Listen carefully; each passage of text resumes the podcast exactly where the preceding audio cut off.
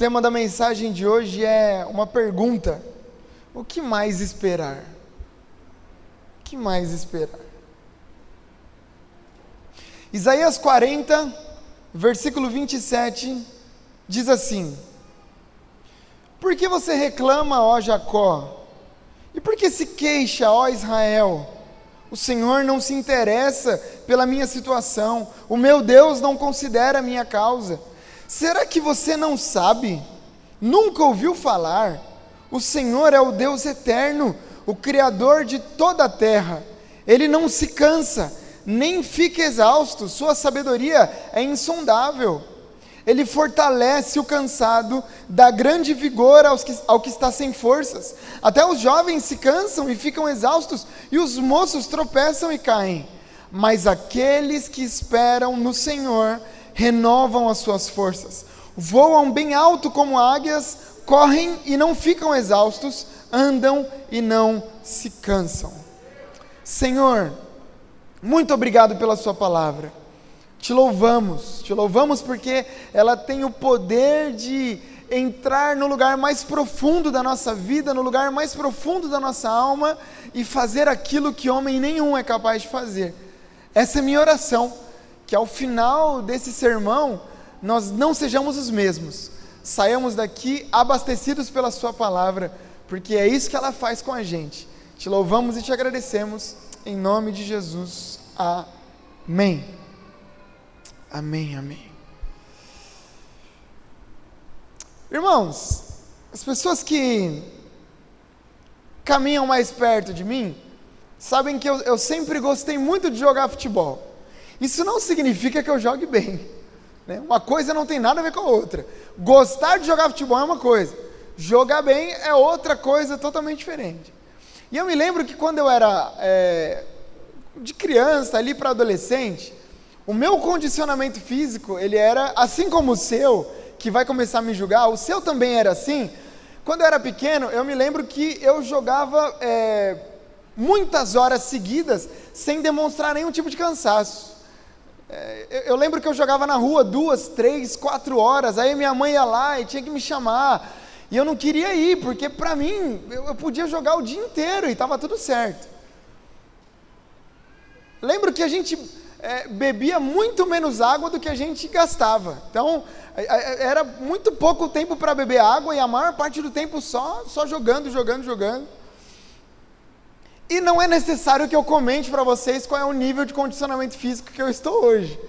Né? Eu não dou conta de jogar 30 minutos. Não dá. Esses tempos atrás eu fiquei dois anos sem jogar bola. E aí eu fui jogar bola. E aí eu achei que estava tudo bem, né? Os homens vão me entender. Eu falei, ah, é só, é só ir que vai. E eu me lembro que eu, eu dei três piques. Eu fui, voltei e fui. E eu tinha certeza que eu ia morrer. Roger, eu tinha certeza. Meu coração, diante de Deus, gente, meu coração disparou. Sabe quando a boca seca e, e eu fiquei gelado? Eu falei, acabou, acabou não vai dar nem tempo de eu mandar uma mensagem para Kaká dizendo que eu morri jogando bola. Eu tinha certeza que aqueles eram os meus últimos metros. Por quê? Porque eu fiquei tanto tempo sem jogar bola que o meu corpo desacostumou, né? Enfim, e eu sei que todo mundo aqui já passou por alguma situação parecida é, de um cansaço físico extremo, de alguém que ficou, de algum momento em que você ficou muito cansado é, quem sabe foi uma trilha que você foi fazer e falaram: Meu, é tranquilo, é fácil essa trilha, é só pega aqui, ó, segue toda a vida e rapidinho você chega na praia. E você foi e você viu que não era, e você percebeu que fisicamente você não estava preparado para aquilo. Quem sabe uma, uma viagem muito longa que esmagou o seu físico e você chega só o pó da rabiola. Uma limpeza pesada em casa Terminou de limpar, você fala assim: meu, essa última vez que eu limpo a casa na vida, nunca mais eu vou limpar, porque eu não aguento. Né? E não só apenas situações pontuais, né, como um exercício físico ou uma limpeza de uma casa, não. A verdade é que a vida cansa a gente. A vida vai cansando. É, o, o, acúmulo de tarefas cansa.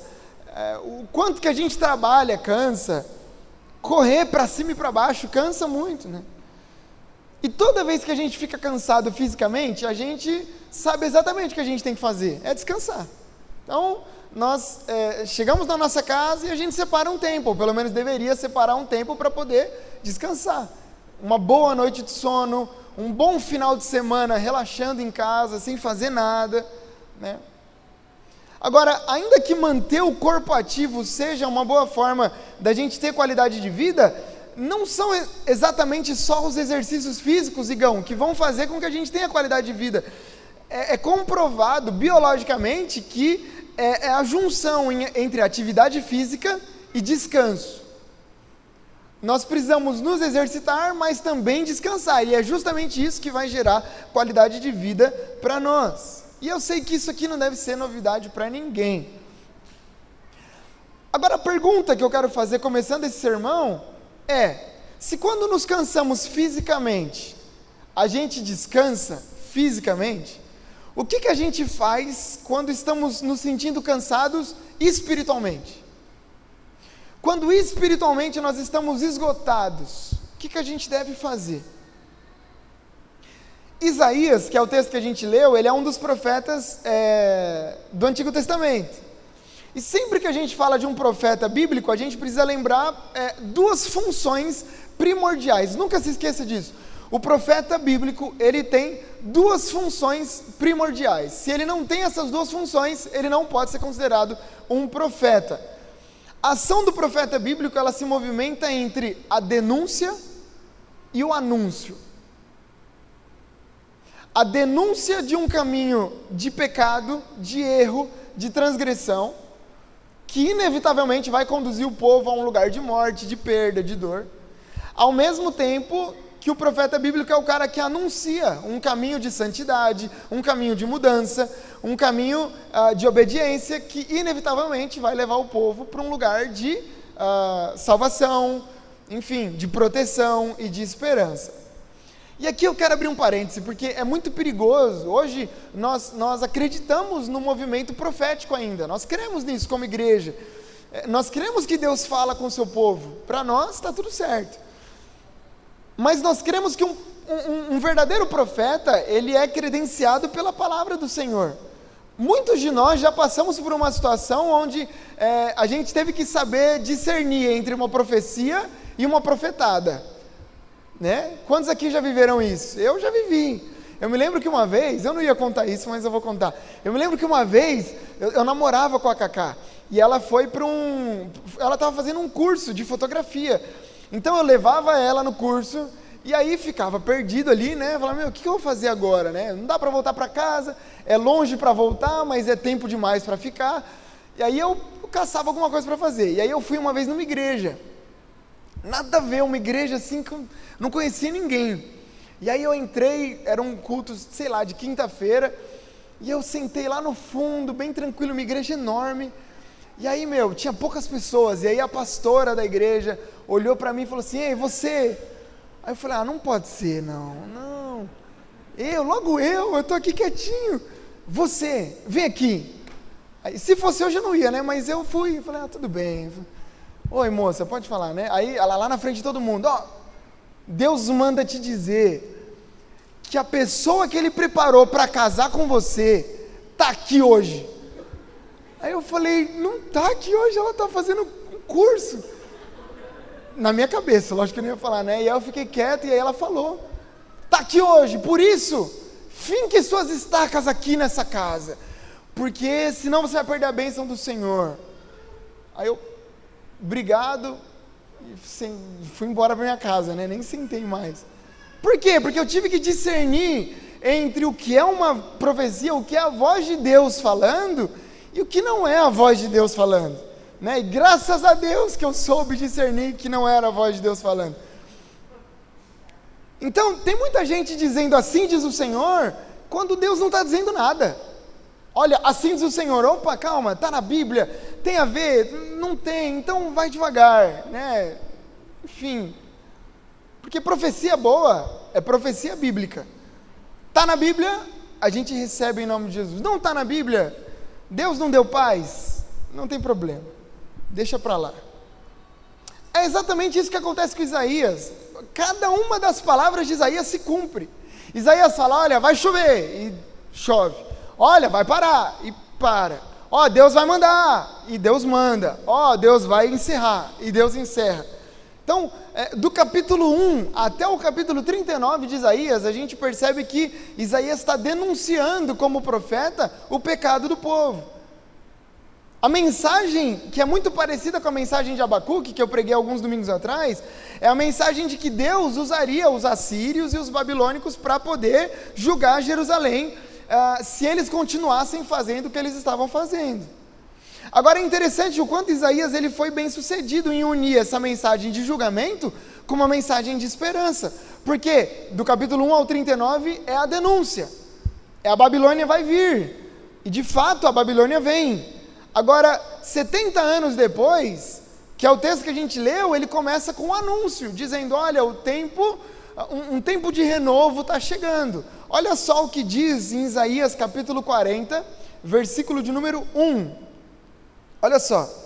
Consolem, consolem o meu povo, diz o Deus de vocês, encorajem a Jerusalém e anunciem que ela já cumpriu o trabalho que lhe foi imposto, pagou por sua iniquidade e recebeu da mão do Senhor em dobro por todos os seus pecados. Uma voz clama: no deserto preparem o caminho para o Senhor, façam no deserto um caminho reto para o nosso Deus. Todos os vales serão levantados, os montes e colinas serão aplanados, os terrenos acidentados se tornarão planos, e a glória do Senhor será revelada, e juntos todos verão, porque é o Senhor quem fala. Ou seja, no meio do caos deles terem sido levados para a Babilônia cativos, o profeta está garantindo aqui: olha, nem tudo está perdido. Um tempo de esperança está chegando para a caminhada de vocês. O exílio vai chegar ao fim. O problema é que foram 70 anos de cativeiro. 70 anos no exílio e esses 70 anos deixou o povo besta. Porque 70 anos e, e agora eles estão ouvindo uma palavra de um profeta dizendo: olha, o consolo chegou. E aquele povo que está 70 anos sofrendo, ralando, olha para esse profeta e fala: Meu, o que você está falando? O nosso Deus esqueceu da gente. O nosso Deus não conhece a nossa causa. Você não sabe o que você está dizendo. O sofrimento foi tão grande nos 70 últimos anos que de fato agora eles não sabem o, o que mais esperar. O profeta está dizendo: olha, o tempo de aflição acabou, é hora de voltar para casa. E a notícia é ainda melhor: vocês não vão voltar para a antiga Jerusalém, vocês vão voltar para a nova Jerusalém. Mas a fé e a confiança do povo está tão abalada a ponto de dizerem aquilo que a gente leu no começo do nosso sermão. Por que, que você reclama, Jacó, e por que se queixa Israel? O Senhor não se interessa pela minha situação. O meu Deus não considera a minha causa. Em outras palavras, é, se, é, o que o povo está dizendo aqui. Se Deus realmente amasse a gente, a gente não estava passando por 70 anos de cativeiro. Então, ô Isaías, desculpa, mas a nossa causa não é importante para Deus. Deus não se interessa pela minha situação. E eu tentei me colocar no lugar desse povo. Porque a princípio a minha ideia aqui é julgar esse povo e dizer: meu, Deus já tinha falado, Deus já tinha feito, e o povo está assim ainda. Mas, gente, são 70 anos, não são 70 dias, não são 70 semanas, são 70 anos. E aqui talvez fique um convite para você que talvez esteja passando por 70 anos de alguma coisa. Pode ser 70 anos de desemprego, entre aspas, 70 anos. Podem ser 70 anos de crise na sua família, pode ser 70 anos de um sonho que não se cumpre. E aí você ouve uma palavra de consolo e ao invés de se alegrar, você diz: será que Deus considera a minha causa ainda mesmo? Será que é Deus que está falando? Será que Deus se importa? Se você se sente assim, eu quero dizer que você está no lugar certo, porque assim que o povo diz, será que Deus se importa com a minha situação? A resposta de Deus chega ao coração do povo. Olha só, Isaías 40, versículo 26. Olha o que Deus diz: Ergam os olhos e olhem para as alturas, quem criou tudo isso? Aquele que põe em marcha cada estrela do seu exército celestial e a todas chama pelo nome, tão grande é o seu poder e tão imensa a sua força que nenhuma delas deixa de comparecer. Por que você reclama, ó Jacó, e por que se queixa, ó Israel? O Senhor não se interessa pela minha situação, meu Deus não considera minha causa. Será que você não sabe? Nunca ouviu falar? O Senhor é o Deus eterno, Criador de toda a terra. Ele não se cansa e nem fica exausto. Sua sabedoria é insondável. Que Deus poderoso é esse? O profeta está dizendo: será que vocês sabem ao Deus que vocês servem? Será que vocês reconhecem que vocês servem ao Deus que criou todas as coisas? A um Deus que comanda as estrelas? A um Deus que dá a estrela o seu nome e quando ele chama ela vem? E não só isso, será que vocês não sabem que esse Deus jamais fica exausto? Que belo lembrete para a nossa vida. Deus nunca fica exausto. E aí você pode dizer, pastor, tudo bem, entendi até aqui, mas é, Deus não se cansa, mas eu me canso. Essa não é a minha realidade. A realidade de Deus é que Ele nunca fica cansado e nunca fica exausto. Mas, meu, quer, quer saber a verdade? Eu estou cansado hoje. Eu estou exausto. É tanto tempo esperando sair desse exílio que eu estou cansado. E aqui vem a chave, o ponto central desse sermão, porque o texto não termina aí. Ele vem dizer que nós servimos a um Deus que não sabe o que é cansaço para ele, mas ele sabe o que é cansaço para nós. Ele nunca fica cansado, mas ele sabe que às vezes a gente fica cansado. Sabe, nós não estamos falando aqui de um, de um cansaço físico, cansaço que uma noite de sono tira. Não, nós estamos falando do cansaço da alma, cansaço do espírito.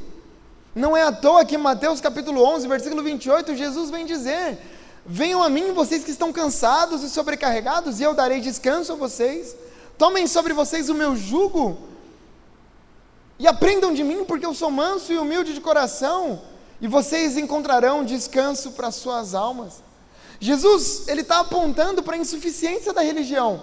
Pastor Yuri, Jesus está dizendo: olha, é, os fariseus colocam um fardo tão grande sobre vocês que vocês ficam cansados. Essa não é a realidade que eu trouxe para vocês. O meu fardo é leve. Eu vim trazer descanso para vocês. Se a religião pesa, eu não peso. Se a lei é pesada, o que eu trago para vocês não é. Esse é o convite de Jesus para nós nesse dia. Jesus nos convida a uma aproximação ao trono da graça para a gente encontrar mais do que descanso físico. Jesus nos chama para encontrarmos descanso para a nossa alma. Sabe, eu vim falar para você nesse dia sobre um Deus que não se cansa, é verdade, mas um Deus que conhece o nosso cansaço. É um Deus que sabe quando a gente chega no nosso limite. Esse é o nosso Deus. Isaías vem dizer que ele, que ele é um Deus que faz forte o cansado. Eu acho incrível o paralelo que Isaías está fazendo é, é, com, com, a nossa juventude. Porque cai naquilo que eu falei, Samuca, quando eu era jovem, eu corria, corria, corria, e tinha dificuldade de me cansar. Mas a Bíblia está falando, até os jovens, eles ficam exaustos. Até os jovens, é o que Paulo vai dizer lá, que nós, nós estamos numa grande corrida. Sabe, até a gente pode se cansar, mas a Bíblia diz que os que esperam no Senhor renovarão as suas forças. E existem pelo menos duas maneiras da gente ter as nossas forças restauradas num tempo de exaustão. A primeira, a primeira maneira de termos as nossas forças restauradas é essa aqui: o Senhor vem até nós. Essa, essa é uma verdade maravilhosa, porque 2 Timóteo vem falar sobre um dos momentos mais cruéis do ministério de Paulo. Segundo Timóteo capítulo 4 vem dizer, uh, Paulo vem dizer, olha, eu fui julgado, eu sofri, eu estava lá apanhando e ninguém ficou do meu lado, mas o Senhor ficou do meu lado e me fortaleceu. É verdade que quando nós estamos num tempo de solidão, num tempo de tristeza, é, os problemas vêm, nós vamos experimentar a intervenção do Senhor. Deus virá ao nosso encontro e essa é a primeira forma. E eu queria deixar isso registrado.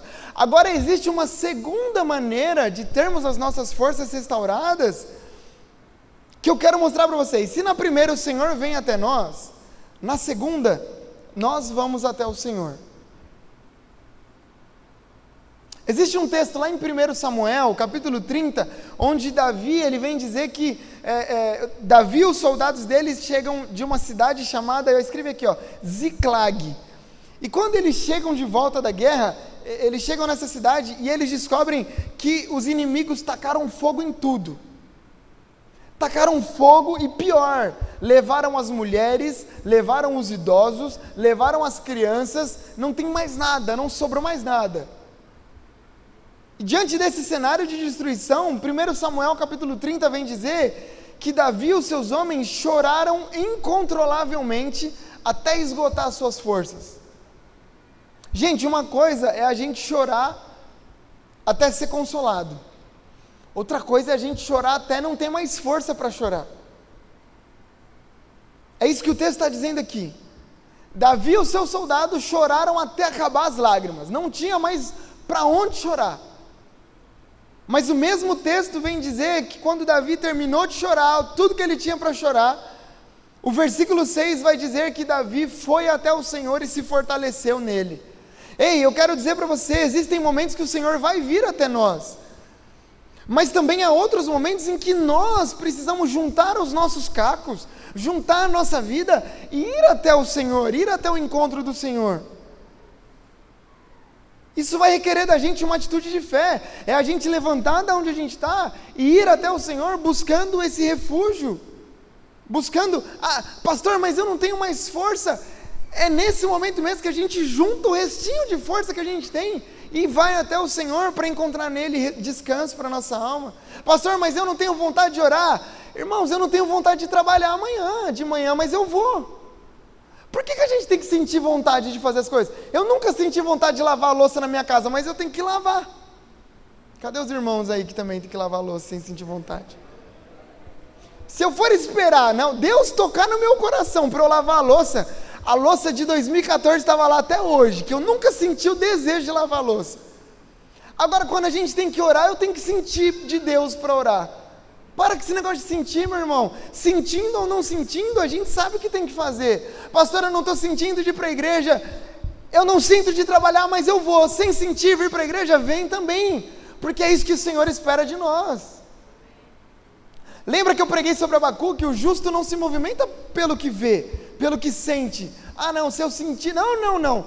Sem sentir, com sentir, eu vou do mesmo jeito, porque o justo se movimenta pela fé. Sabe? Quem sabe você esteja vivendo uma fase onde você está muito fraco, muito debilitado, cansado de tanto sofrimento, sei lá, de esperar alguma coisa que parece que nunca acontece. Existe um texto, e eu estou citando muitos textos aqui mesmo de propósito. Existe um texto lá em Joel, capítulo 3, versículo 10, que diz assim: ó, diga o fraco, eu sou forte. O que o texto está dizendo não é que Deus está ah, ah, tá usando de positivismo, sabe? Olha, você que está fraco, diga eu sou forte. E quanto mais você diz que você está forte, mais forte você vai ficar. Não, isso aí é história de outra coisa. Não é, não é o que Deus está falando aqui não. Deus não está chamando o fraco de forte. Deus está dizendo o seguinte: ah, ah, o fraco em Deus pode se tornar forte. Ao invés de falar da sua fraqueza, ao invés de falar das suas debilidades, ei, Olhe para a força que você encontra no Senhor.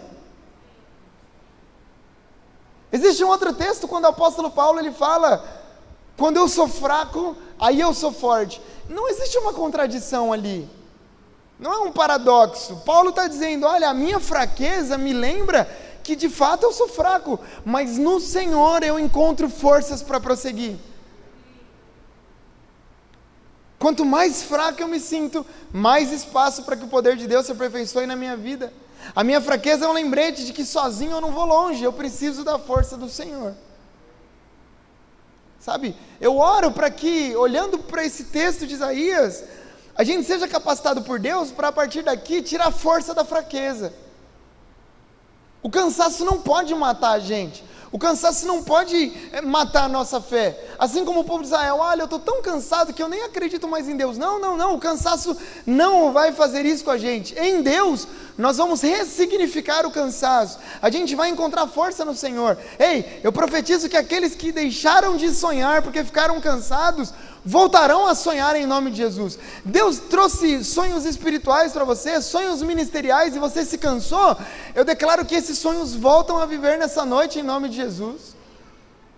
Aqueles que cantavam e deixaram de cantar porque ficaram cansados, voltem a cantar em nome de Jesus. Pastor, eu sonhava com uma família linda, mas faz tanto tempo Volte a sonhar em nome de Jesus. Pastor, eu sonhava com um ministério frutífero. Volte a sonhar em nome de Jesus, porque é isso que o Senhor faz.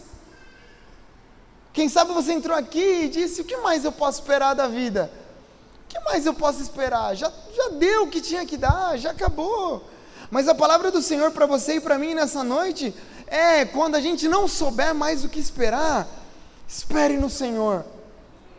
Espere no Senhor. Eu quero ler de novo o texto que a gente começou esse, esse sermão. Aqueles que esperam no Senhor renovam as suas forças, voam alto como águia, correm e não ficam exaustos, andam e não se cansam. Existe algo muito interessante aqui, porque, pela lógica, naturalmente falando, uh, qual é o normal? A gente caminha, depois a gente corre e depois a gente voa. Naturalmente, apesar de não podermos voar naturalmente, mas o natural seria isso. A gente anda, aí depois a gente começa a correr e depois a gente pega impulso para voar.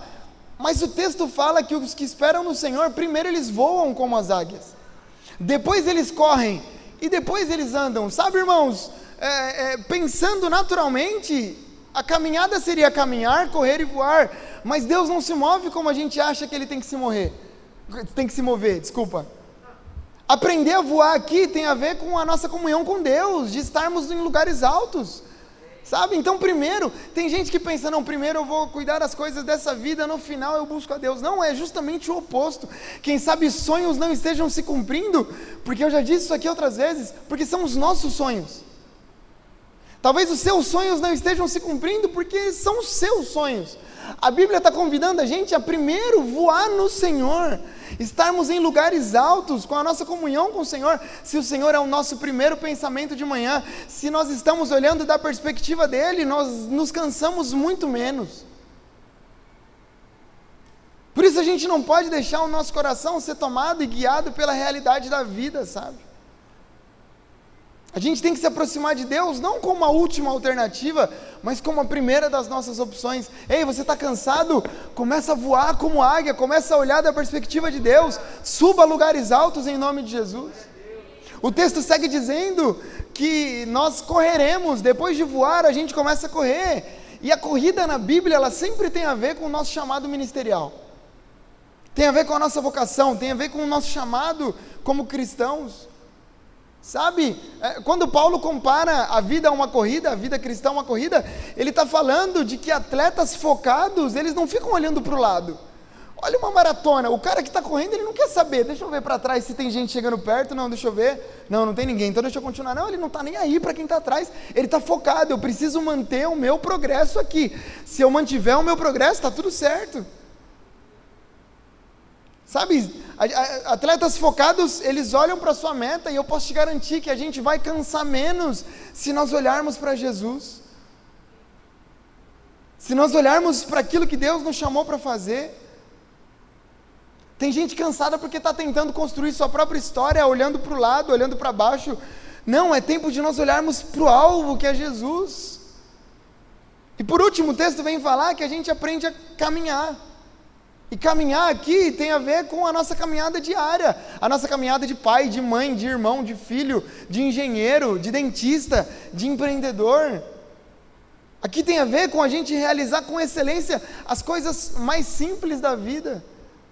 Sabe, irmãos, em resumo, para sermos capazes de viver tudo que Deus está chamando a gente para viver, a gente precisa voar e se aproximar mais de Deus. A gente precisa correr para ajudar na construção do reino dele na terra como cristãos.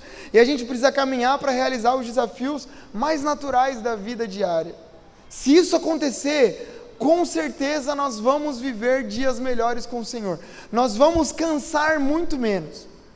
Se nós tivermos uma vida focada no Senhor, naquilo que Ele tem para fazer em nós, nós cansaremos muito menos em nome de Jesus. Em nome de Jesus. Eu oro para que você saia daqui nessa noite, você que entrou aqui cansado e sobrecarregado, eu oro para que você saia daqui derramando diante do Senhor as suas aflições. O que, que tem tirado o seu sono? Em nome de Jesus, coloque isso diante do Senhor. Os que esperam no Senhor renovam as suas forças. Ei, quer ter suas forças renovadas? Espere no Senhor. Mas, pastor, eu já esperei tanto tempo. Tanto tempo que eu estou esperando. Espere no Senhor, essa é a palavra do Senhor para você nessa noite. Pastor, quanto tempo eu vou ter que esperar? Espere no Senhor, descanse o seu coração. A pastora Cacá falou aqui de um texto maravilhoso, sabe? Aí pare de lutar. Pare de lutar. Existem lutas que a gente tem que se manter de pé, Samuca, mas tem luta que é para a gente descansar. Eu sinto que Deus trouxe pessoas aqui nessa noite para dizer isso. Ei, você tentou, você fez tudo o que você podia fazer, mas agora não. Ei, ei, ei, descansa, descansa. Pastor, mas eu fui no médico, eu voltei do médico, eu fui, eu entreguei currículo, eu fiz tudo que eu podia aí. Descansa no Senhor. Descansa no Senhor e Ele satisfará os desejos do seu coração. Eu quero orar pela sua vida, eu quero orar pela sua vida, por favor. Feche seus olhos aí onde você está. Senhor, ah, Senhor, como é difícil, muitas vezes, descansarmos numa geração que evita o descanso, numa geração que condena o descanso, Senhor, nos ensina a descansarmos no Senhor e aprendermos que enquanto esperamos no Senhor, o Senhor trabalha. Enquanto descansamos, o Senhor trabalha. Pai, ensina-nos a descansar, ensina-nos a confiar que o Senhor tem o melhor para que assim a gente consiga subir a lugares altos, para que assim a gente consiga correr a corrida que o Senhor nos propôs, para que a gente consiga construir uma vida diária lá na nossa empresa, na nossa faculdade. Ajuda-nos, ó Deus, a reconhecer que existem coisas que dependem de nós mas que existem muitas outras que dependem do Senhor. Pai, nós trabalhamos como se tudo dependesse de nós, ao mesmo tempo que confiamos como se tudo dependesse do Senhor, porque de fato é isso que acontece. Confiamos no Senhor e o Senhor satisfaz os desejos do nosso coração, esperamos pelo Senhor, ainda que os montes se abalem, ainda que as coisas não aconteçam como esperamos, existe um lugar seguro em Ti. Os que esperam no Senhor serão saciados, os que esperam no Senhor renovarão as suas forças. Pai, eu oro para que cada pessoa que ouvir essa palavra tenha suas forças renovadas, receba uma dose nova de ânimo no seu espírito, em nome de Jesus, ó Deus, porque é o que a Sua palavra disse: vinde a mim os que estão cansados e sobrecarregados, e o Senhor prometeu que haveria alívio e descanso para as nossas almas. Entregamos a Ti a nossa vida, Pai. Queremos descansar em Ti. Queremos descansar em Ti. Em nome de Jesus. Em nome de Jesus.